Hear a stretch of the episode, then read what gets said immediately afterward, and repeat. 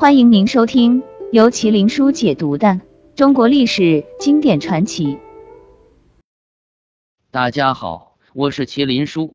纵观历史，吕雉和武则天是中国历史上为数不多曾执掌大权的女性。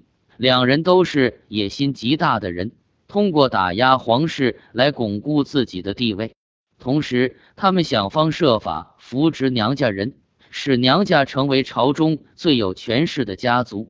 虽然武则天和吕雉的经历很相似，但二人死后，他们娘家的结局却天差地别。吕家被诛杀殆尽，武家除了几个罪大恶极的人被处死外，其他人几乎没受到什么影响。这是为何？中国有个成语叫“枪打出头鸟”，意思是说做人不要太过显露。不然很容易招来横祸，比喻出面带头的人非常容易遭受打击。而吕雉恰好是出头鸟，因为他开了外戚干政的先例。每一个皇帝都想一家独大，不希望其他家族干涉政事，甚至威胁自家的统治和江山。在此之前，君王们牢牢掌控着大权，不给其他人钻空子的机会。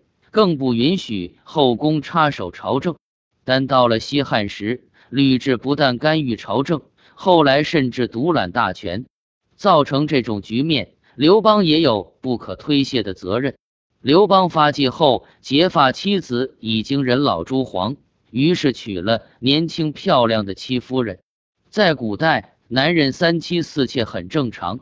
虽然吕雉心里有所不满，但也不好说什么。只能睁一只眼闭一只眼。不过戚夫人很做，给刘邦生了个儿子后，经常吹耳边风，哭着闹着让刘邦立自己的儿子刘如意为太子。而吕雉的儿子刘盈相对来说性格敦厚和善，不太适合做皇帝，因为太过仁慈的皇帝没有威信，不好震慑文武百官。加上刘邦对戚夫人的宠爱。也有了另立太子的想法，如此一来，吕雉急了，对刘邦和戚夫人越来越不满。为母则刚，他只能想方设法保住儿子应有的一切，找来张良商量对策。张良建议他请商山四号出山辅佐刘盈，让刘邦打消了废立太子的想法。从那以后，吕雉明白了，只有自己强大了，才能保护儿子。一个人的力量有限，太子还需要一个强大的母系家族当靠山。他渴望变得强大，渴望拥有权力，并为之付出了行动。所以，吕雉黑化，刘邦和戚夫人都有责任。刘邦死后，吕雉就对戚夫人和刘如意下手了，替刘盈清除登基道路上的障碍。他重用娘家人，打压刘氏族人。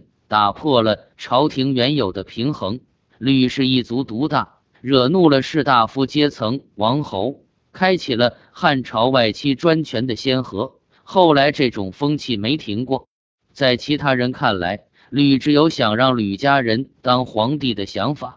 这江山是刘家辛辛苦苦打下来的，自然不愿意拱手让人。所以吕雉死后，其他两方势力立马联手。打压、清除吕家的势力，将吕氏一族屠之殆尽。武则天执政期间，也大力扶植武家势力。他还想立侄儿武三思为太子，结果被狄仁杰阻止。逐渐醒悟，召回了李显，说要把江山还给李家。另外，武家很多人都娶了李家的女儿，两家关系很复杂，比吕家跟刘家更亲密。武则天去世后，皇帝仍然是李家的子孙。有李家在，其他人也不敢贸然动武家。